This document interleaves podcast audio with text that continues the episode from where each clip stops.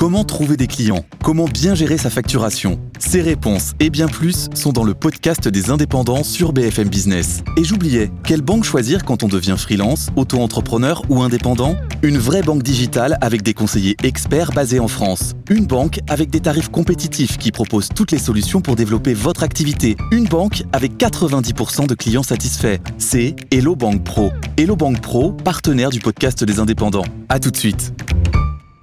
Allez, la suite de BFM Story sans transition avec des agriculteurs qui continuent de maintenir la pression. Deux images pour euh, vous le montrer. Tout d'abord, euh, l'autoroute A62 dans le Tarn-et-Garonne. Vous voyez, euh, bloquée par du foin notamment. et puis des agriculteurs également qui se mobilisent en Bretagne du côté de Guingamp. Euh, on sera d'ailleurs euh, sur la 62 euh, près de Castel-Sarrazin tout à l'heure avec Laura Baquet pour BFM TV. Donc sur le terrain, les agriculteurs maintiennent la pression. Et puis en ce moment même, leurs représentants syndicaux, alors pas tous, mais les, les principaux, sont reçus à l'Elysée. Nous retrouvons devant le palais de l'Elysée pour BFM TV Mathieu Coache. Où en est-on? Bonsoir Mathieu.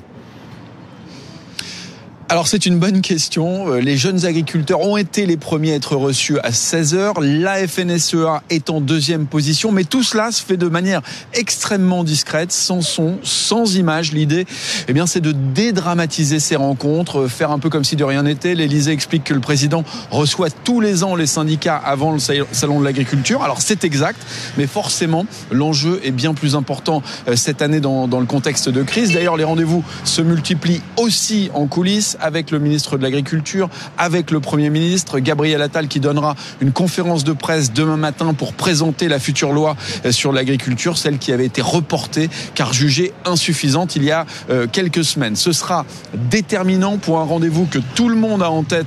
Euh, c'est bien sûr l'ouverture du salon de l'agriculture samedi. Il faut que les esprits soient suffisamment apaisés, rassurés pour que le président puisse se déplacer normalement dans les allées du salon. D'ailleurs, l'Élysée prépare un format un peu différent cette année pour canaliser les agriculteurs. Le président pourrait commencer ce salon par un long échange avec eux sous forme peut-être de grands débats, mettre tous les sujets sur la table avant d'arpenter les allées du salon, déminer, désamorcer jusqu'au dernier moment donc pour éviter euh, des images qui laisseraient trop de traces dans ce quinquennat déjà difficile. Merci Mathieu Coach avec Marion Delpierre. Information donc donnée par Mathieu Laurent Neumann pour éviter de se faire chahuter au salon euh, samedi. Emmanuel Macron imagine peut-être un espèce de, forum, grand débat avec des agriculteurs pour désamorcer finalement et puis ensuite pouvoir visiter le salon euh, sans problème. Une crise, un grand débat. Voilà, c'est un grand classique. Oui, non, l'idée, le cauchemar, évidemment, c'est que le président soit accueilli sous, les insultes, les huées, et que le lendemain ou le surlendemain, je, Jordan Bardella et Marine Le Pen arrivent en majesté, euh, applaudis par les mêmes euh, les mêmes agriculteurs. Là, les faits seraient absolument terribles. Donc, il faut absolument déminer, faire un peu de calinothérapie. Mais il y a un énorme problème, c'est qu'ils ne savent pas comment faire. D'abord, un, on peut pas mettre plus d'argent sur la table. Il y a eu 400 ou 450 millions d'euros euh, en plus. Oui, que les agriculteurs n'ont pas perçu visiblement. Que les hein. agriculteurs n'ont toujours pas perçu à l'heure où on se parle. Mais au moins cet argent, il est virtuellement débloqué. Il y a eu des promesses qui ont été faites, mais ces promesses, elles ne trouvent pas concrétisation parce que entre le moment où on prend la décision et le moment où l'administration agit, appuie sur le bouton et où par exemple l'argent de la PAC, l'argent des indemnisations arrive concrètement sur les mmh. comptes en banque des agriculteurs, il se passe un délai infini. Ça fait déjà trois semaines que les barrages ont été levés. Et là, qu'est-ce qu'on voit? Eh ben, ça recommence. On a l'impression d'être revenu 15 jours ou trois semaines en arrière. Ça recommence et ça ressemble à un compte à rebours. Ça ressemble à un mmh. compte à rebours parce que on revoit les les, les euh, les, les camions, les tracteurs qui sortent des fermes et et on revoit les dirigeants des syndicats majoritaires qui retournent à l'Assemblée. Voilà, à l'Élysée. On revoit Gabriel Attal qui va. Ça sera demain matin, conférence de presse de Gabriel Attal. Une, conférence de. On a l'impression d'avoir déjà vu Donc le film. On revit la même histoire. Et la seule chose que peut annoncer éventuellement Gabriel Attal demain, ce serait un engagement sur un calendrier. Voilà, cette mesure qu'on vous a promis, elle sera effective tel jour. Déjà eu ce calendrier. Pardon, par exemple, euh, le déblocage des aides-PAC, c'était mi-mars. Bon, euh, c'était le, c'était mi-mars. Voilà. mi-mars. Euh, on est... Oui, mais par exemple, pardon, les indemnisations sur les maladies épisodiques, c'était le 5 février. On est le 22. Oui, donc, guichet, enfin, oui, mais alors- du guichet. Il est, Ouais, il est- Oui, on est donc en fait, 22. il fixe un calendrier, mais il n'est pas tenu. Donc J'ai discuté, et peut-être que vous allez me démentir, j'ai discuté avec des agriculteurs qui ont fait la demande. Hmm. Ils ont été au guichet. Oui. Ils comprennent rien aux documents qu'on leur demande de remplir, et sur ce Alors document, qu'on il a promis une simplification. il n'y a même pas les règles pour savoir combien Alors, ils vont avant de faire réagir euh, Jean- Jean-Baptiste Moreau, l'ancien député Renaissance, agriculteur lui-même dans la Creuse, il y en a un qui n'est pas à l'Élysée. Euh, il représente la coordination rurale, c'est Édouard Legras. Bonsoir, vous êtes président De la coordination rurale du Loir-et-Cher. C'est le troisième syndicat. Donc la FNSEA, les jeunes agriculteurs sont reçus. Vous, vous deviez être reçus. Et pourquoi vous boycottez euh, euh, cette invitation élyséenne Ah non, on a été reçu la semaine dernière. Nous, c'est un, je pense que c'est un rendez-vous euh, protocolaire avant le, avant le salon. Nous, on a fait la, la rencontre la semaine dernière. Par contre, je tiens à le rappeler, la coordination orale avait demandé une intersyndicale pour que tout le monde soit autour de la table et qu'il y ait une réelle transparence euh, Vous aimeriez Vous être reçus tous tous ensemble ensemble. et pas séparément. Non, Pourquoi? Ça change quoi? Parce qu'on est là pour défendre tous les agriculteurs. Vous pensez que le pouvoir a choisi ses interlocuteurs? Bah, pour sortir je, de la je crise sais pas, mais nous, en fait, si vous voulez, on, encore une fois, en fait, c'est le mot, c'est le mot transparence. Et aujourd'hui, je pense que ça serait plus sain d'avoir tout le monde autour de la table. Alors, est-ce que c'est une bonne idée, cette histoire de grand débat qu'Emmanuel Macron pourrait improviser avant d'aller inaugurer le salon de l'agriculture En fait, je voulais en revenir. Nous, ça fait euh, maintenant quatre, quatre semaines qu'il y a des mouvements et en fait, on attend toujours euh, des actes. Il n'y a rien de concret. Je donne l'exemple. Si un jeune veut s'installer, s'il voulait s'installer il y a un mois ou aujourd'hui, s'il va, s'il va voir son banquier, il n'y a absolument rien de changé. Mais alors, pourquoi les barrages ont été levés s'il n'y a rien de concret? Je comprends pas. Ah, ça s'est pas vraiment arrêté. Hein. Vous prenez l'exemple dans mon département, on a fait une manifestation, euh, manifestation à Chambord la semaine dernière. Donc il y a un moment. Ça n'a rien à voir par rapport au blocage qui était organisé sur les autoroutes. euh, Non, mais Et c'est la volonté notamment de la coordination rurale de monter à Paris et, et de bloquer aussi Paris. Non, c'est en, termes d'image, mais on a, on a vraiment pas, on n'a pas arrêté. Et Est-ce que vous euh, regrettez pas et si vous voulez, justement je d'avoir non, arrêté mais trop vite? Non, mais c'est une vraie question. En fait, encore Parce une fois, je- le je compte n'y est pas un mois et demi après. Enfin, prenez, euh, faut prendre en compte que nous, on est des exploitants agricoles. Il y a un moment donné, on peut pas être tous les jours sur un blocage ou sur des plateaux télé. On a une exploitation à tenir. Et euh, il y a un moment donné, faut revenir à, à notre travail du quotidien. Et qu'est-ce qui peut se passer d'ici euh, samedi alors? Eh ben, on attend des annonces de Monsieur Macron samedi matin et j'espère qu'on aura réellement des actes cette fois-ci. Et Vous n'êtes pas convaincu? Bah non, on n'est pas convaincu si- parce que ça si- fait quatre si- semaines qu'on attend ou sinon, enfin, Et si les annonces sont décevantes, est-ce que vous allez perturber euh, le salon? Bah, ça va être forcément sous tension. C'est ce que je dis. Ça va être le salon de la colère quoi qu'il arrive. Les, les agriculteurs sont en colère.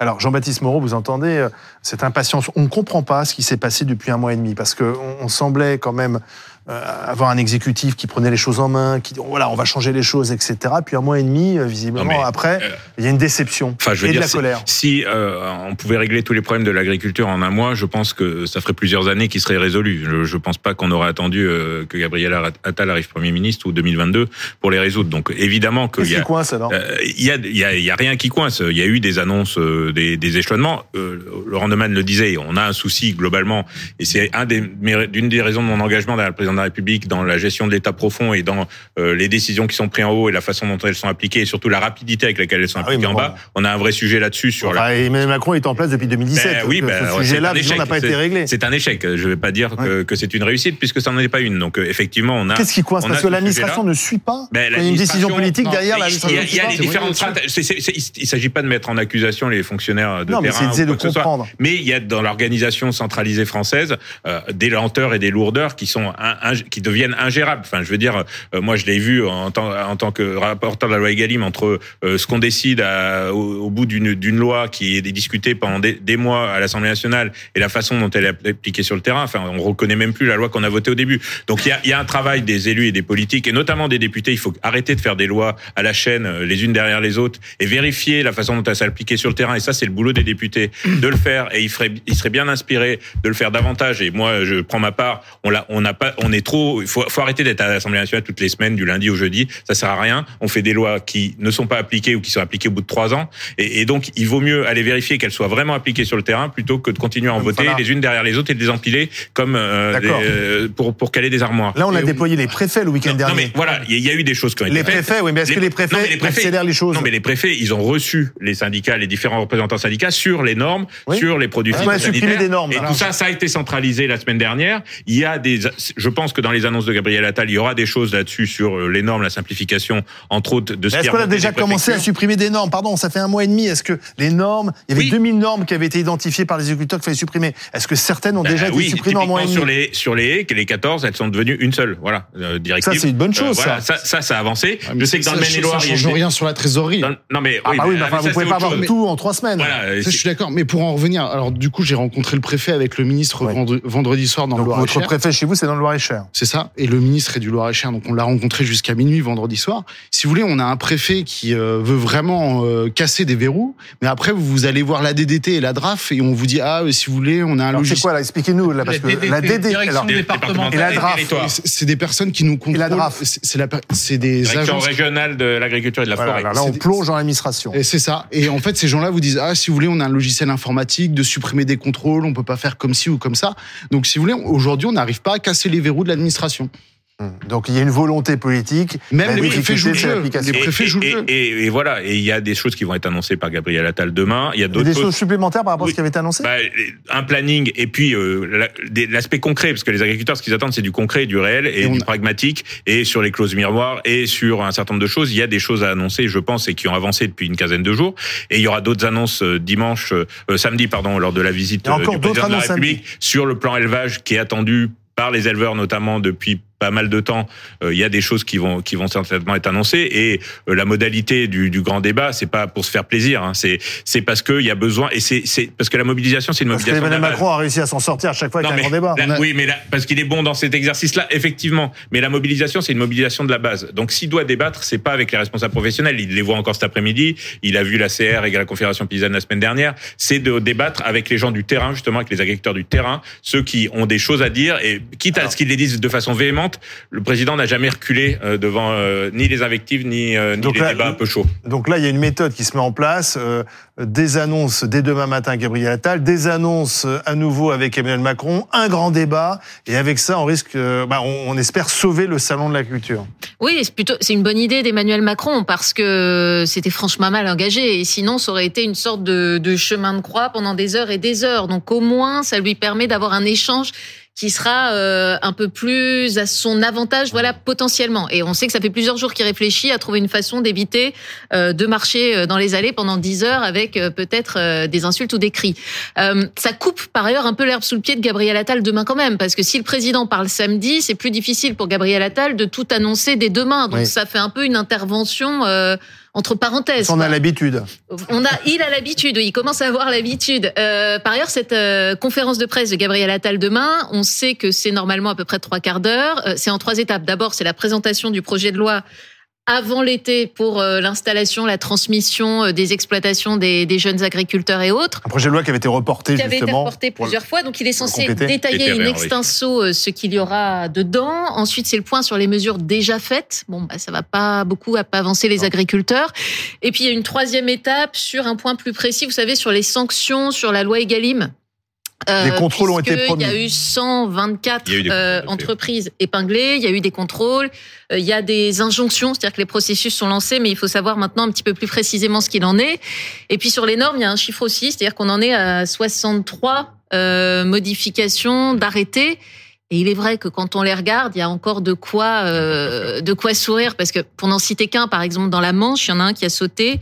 Euh, c'est euh, l'arrêté de brûlage, ce qui va leur permettre de brûler des bûches qui font un diamètre supérieur à 7 cm Ah, il y a des normes comme ça parce Oui, qu'il y a eu la tempête euh, Karan. Et donc, euh, bah, il y en a partout. Et il était impossible de brûler des bûches de plus de 7 cm. Et donc, dans la Manche, ça a sauté. Mais vous voyez, si on les multiplie, c'est sur l'épandage, les prélèvements de Il y en a sangliers. 2000 hein, les, comme euh, ça euh, voilà, il y en a dans un an, 2000, il y en a on est à encore. 63. hein. donc, il y a du chemin. 63 sur 2000, il y a du Ouais. boulot. Euh, avant de donner la parole au président de la Chambre d'agriculture de, région, de la région Île-de-France, on va retourner sur le terrain avec Laura Baquet qui suit ce blocage qui s'est mis en place sur l'autoroute A62. Euh, bonsoir Laura, on est du côté de Castel-Sarrazin. L'idée c'est de maintenir la pression Laura.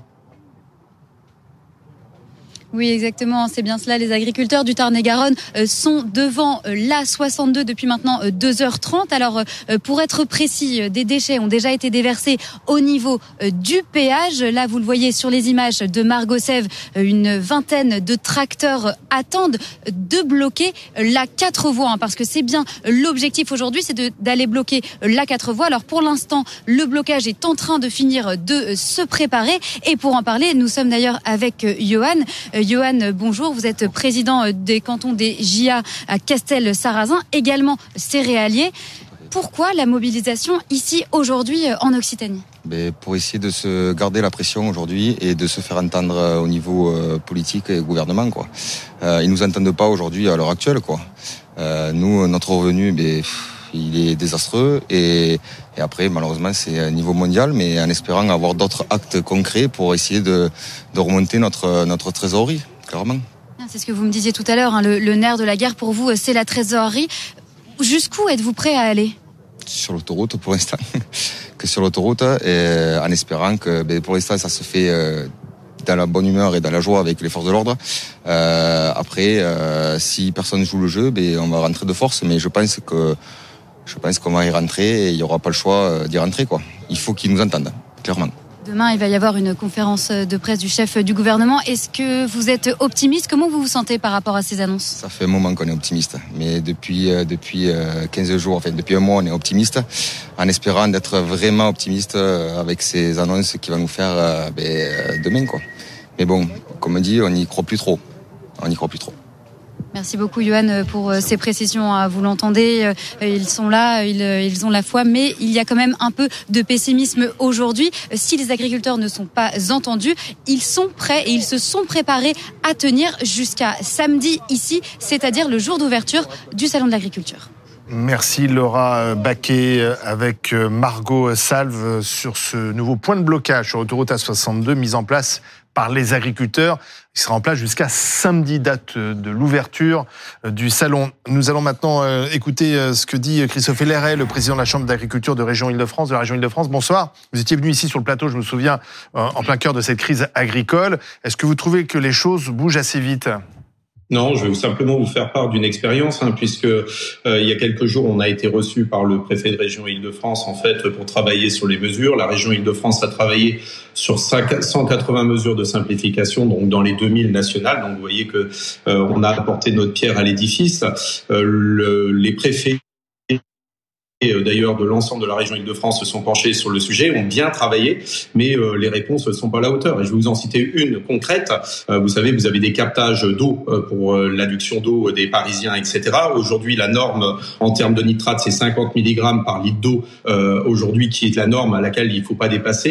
Et eh ben, comme par hasard, nous, dans nos région, on a des normes entre 26 mg et 50 euh, mg. Bah, c'est comme vous sur la route. Si euh, demain on vous imposait euh, de rouler à moins de 80 km/h avec les warnings, bah, c'est-à-dire que nous on a une norme qui est, 50 mg, bah, en dessous c'est incompréhensible, mais on commence à nous appliquer un certain nombre de mesures. Et ça, quand on essaye de déverrouiller la situation auprès de notre administration qui est plus locale, eh ben c'est quasiment impossible. On nous explique par A plus B que c'est trop compliqué, que ça peut pas et qu'on est irresponsable en faisant ça, etc.